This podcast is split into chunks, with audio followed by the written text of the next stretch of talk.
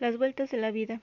El hijo que muchas veces no limpia su cuarto y pasa el tiempo viendo la tele significa que él está en casa. El desorden que tengo que limpiar después de una fiesta significa que estuvimos rodeados de familiares y amigos. La ropa que está apretada significa que tengo más que suficiente para comer. El trabajo que tengo que limpiar la casa significa que tengo una casa. Las quejas que escucho acerca del gobierno significa que tengo libertad de expresión. No encuentro estacionamiento significa que tengo un coche. Los ruidos por la ciudad significa que puedo oír. El cansancio al final del día significa que puedo trabajar. El despertador que me despierta todas las mañanas significa que estoy vivo. Finalmente, los mensajes que recibo significa que tengo amigos pensando en mí. Cuando pienses que la vida te va mal, escucha este mensaje.